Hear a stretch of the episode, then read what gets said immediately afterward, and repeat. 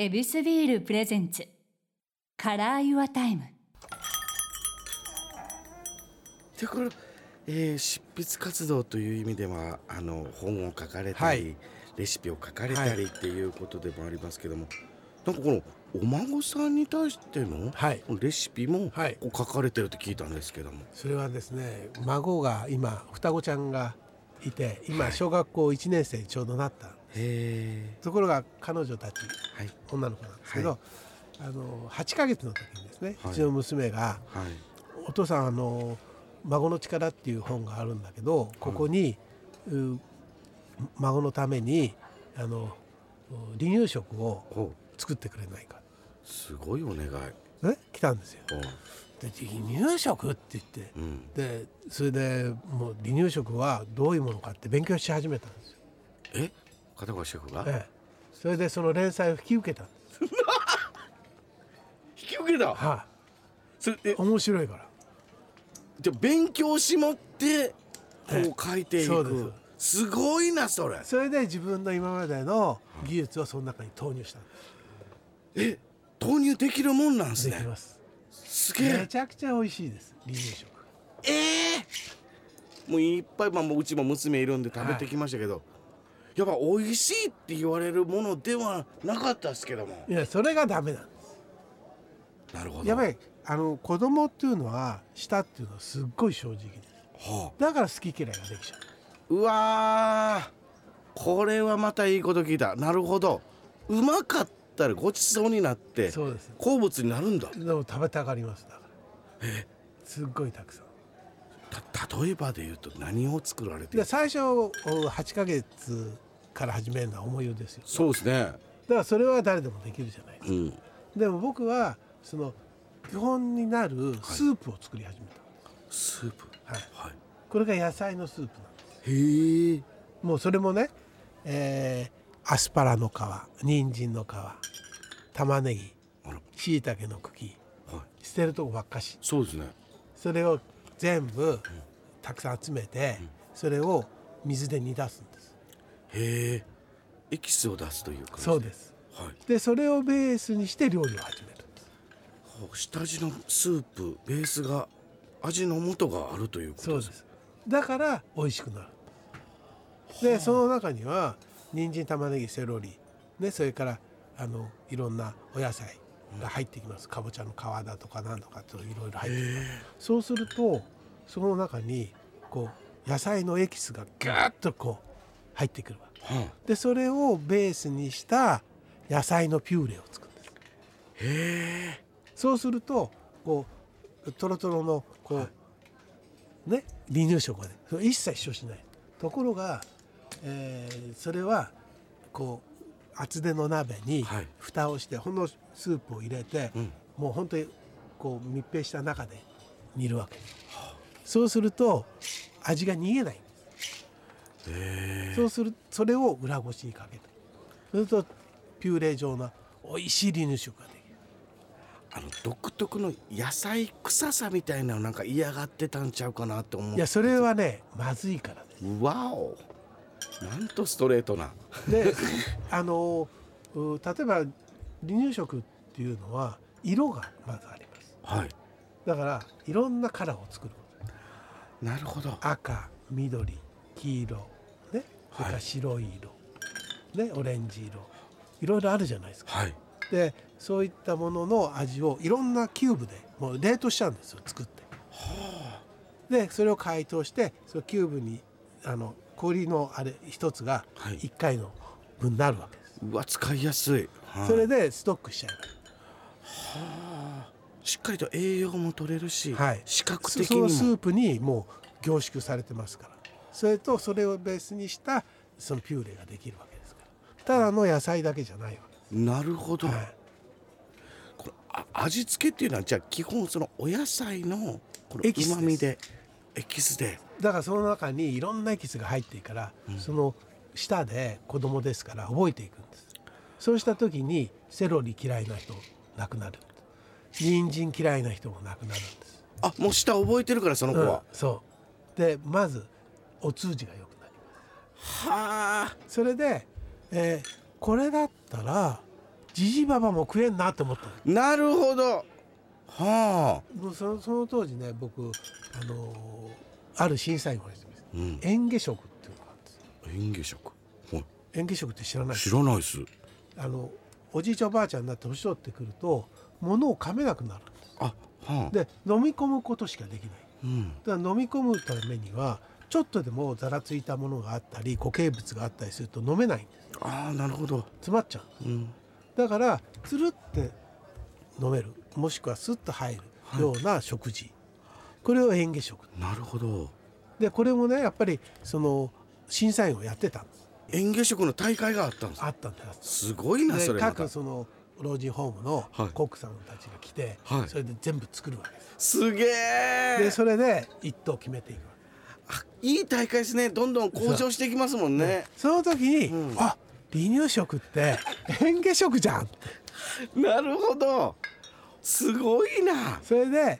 この本を書いた時に、はい。えー0歳から100歳までにしよう。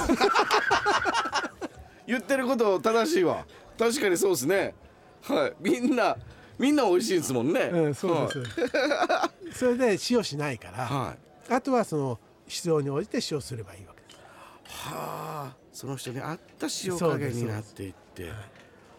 でももうオフ仕事っていう境目って自分の中で作ってらっしゃらないですね。そうですね。いや僕はだから調理するっていうことがすごく楽しいんです。だから働くことに何の苦労を感じないんです。そういうことですね。自分が作ることによって経験してそれをなんか人のために生かしたいっていうことのために生きてるみたいな。そうです。話を伺ってるともうすでに日々毎日毎日がなんか休止の連続のような気がして あの若手の敏感な感じがしますよ。はい、アンテナの張り方若手やもん。ロケ先とか仕事先での、あれ？これ他に活かせんなって。やっぱりすごいアンテナの張り方ですしそれってやっぱりこれ幼少期から料理に対する向き合い方がやっぱ人一倍愛情があるからこそピンと立ってらっしゃるんですかね。あのやっぱりその昔から食べることはすごく好きだったし、はい。ええそういうのはあったんでしょうね。でも食べ歩く他のお店行くっていうのもまた一つの勉強だし、はい。そういう好きもなことだから若いっていうかそのミラノ行った時は、もう全部そういったことに使いましああミラノでしあのた。そう料理作ってましたけど、はいの時休みの時は全部そういう食べに行くわけです。そうなんですか。でその当時僕は目的がありました。はい。で日本で一番美味しいミートソース作りたい。わ素敵。ところがイタリーでそのミートソースの美味しいのがないんですよ。ほもう本当にないんです。う。へえ。それで気がつくんですよ。えレストランにはそういうものが置いてない。ほう。それで、うん美味しいミートソースはじゃあどこにあるの？どこにあんの？家庭の中にあるうわあ。だからイタリア料理はまんまの味って言われてるなんかカレーに近いですね。日本のカレーライスに近い。ああ。料理の本質っていうのも学びながら、けどその本質って今もこれ巨匠になって今でも変わらずそのいや僕巨匠じゃないから巨匠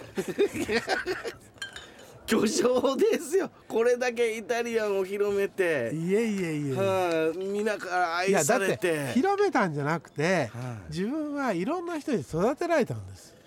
わあ素敵なだから考、え。ーそれは自分が育てられたわけだから知らないとこから一から始めていろんな人に育てられたわけだからそれに対して自分の持ってる技術は全部公開しなきゃいけないと思ってるんです。えああなるほど、隠しちゃいけないそれは離乳食でさえも。はそうです。あそういうことなんですね、その持ってた技術を全部公開だから料理教室もやってはんのか。ああそのオープンな姿勢はそれはオンオフないわ。はあ、全てがもうおっぴろげなんだもん。素敵なことです。おごりもしませんしそれでいて美味しいものをしっかりと届けてくださるしめちゃめちゃかっこいいっすよ本当に。はい、けどこれすいません。今回もねずうずうしいんですけども、はい。やっぱりねエビスビールに合うレシピもね聞いてから終わらないと終われない。そりゃそうですね、はい。じゃあ今日はですね、はい。僕の大好きなはい。天ぷらです。えー、天ぷら？ははい。イタリア料理にい。スッカンピンカラマリって何ですかカラマリカラマリはい。でスカンピっていうエビがある。エビ。で、はい。カラマリってイカがある。はい。イカなんですよ。でイカとエビのフリットですね。天ぷらです。はい。これを揚げたものを塩とレモンを振って食うんですよ。めちゃくちゃうまい。あそうっすか。これはね冷凍してないんですよ。へえ全部生なんです。うわ贅沢。うだからわちゃくちゃ甘いんです。わそれで揚げたてをこのビールーいやー今いい喉越しよこれをねしたらあの最高ですよ。だから僕はそんな日本ではねなかなか生のエビっていうのは買えないからうん。で秋になると芝エビが出てきます。あはい。芝エビのこうちょっとこう小さめのエビこれ全部剥くかそのままでもいいですから殻ごとこなして唐揚げにするか。すごいイカははい。あのなるだけ小さいイカ。へえ。小ぶりの。僕はホタルイカがいい。これまた贅沢ではありますが。でそれをそういったもの。もしくはヤリイカとか、うわー。ね、小さいやつね。それでそれをよく掃除して粉振ってそれで天ぷらの衣をつけてカッと揚げるんですよ。生の新鮮な魚介をしっかり閉じ込めてあげるっていう。そうです。けどこの表現が素敵でした甘いんですね。そうです。甘いところにしっかりコクの苦みをぐっと。そうです。あエビスだからその妥協僕なんか妥協しないんですよ。あだから冷凍のエビ使ったらやっぱりちょっとこう味が足んない。だからもし使うとしたら、うん。僕はそこにですね、はい。下味をつけるんです。おどんな？僕は醤油。それからニンニク。醤油にんにくちょっとローズマリー。刻んでちょっと。はいそれとおお酒類だね。お酒はチチッと入れて。でキュッとこう揉んで。はい。それで衣をつけてあげる。また香りがファッそうです。で。ちょっとイタリア風な香りがふわっと。これでまたビール。これまた不思議ですね。醤油とニンニクになると向こうも言ってましたでもねこのね、えっと味付けでごぼうにやるんですよ。ごぼうにこうジャーってこう線にしてね。はい。これこすりつけて。それで唐揚げにする。うまいよこれが。うまそう聞こえ。ほんと。だからちょっとニンニクとねローズマリーとね。はい。ちょっと醤油とちょっとお酒と。でまあちょっとあればみりんかなんかちょっと入れてもいいけどね、うん、噛んだで日本のこうなんていうの？しょあの調味料と、はい。イタリーの風味とええ。こう加えて作るっていうか。さすがですね。やっぱりずっと日本料理とイタリア料理をやってきた方ならではの料理に。いやいやいやもうそういったことはもう皆さんね今へもうやってらっしゃるんで。けど素敵です。本当に自分の歩みがそのまんまお料理にもなってそれがごちそうとなってでそれを癒すのが恵比寿ビールだって知れてまた余計ね 嬉しかったです。え。はい。いや素敵な時間をいただきまいした。ほんでやいやありがとうございます。なんか人生の勉強を本当にいただきましたね。ありがとうございます。ちょっと脚本家の人みんな聞いてへんかなこれ。ちょっと仕上げてほしいです。よろしくお願いします。またこのお店に遊びに来てくださいますでしょうか。はい。ぜひよろしくお願いします。ありがとうございました今日はイタリアンの巨匠片岡護シェフをお迎えしました。ありがとうござありいましがとうございたます。ヱビスビール presents Color Your Time。ちゃんかわいでした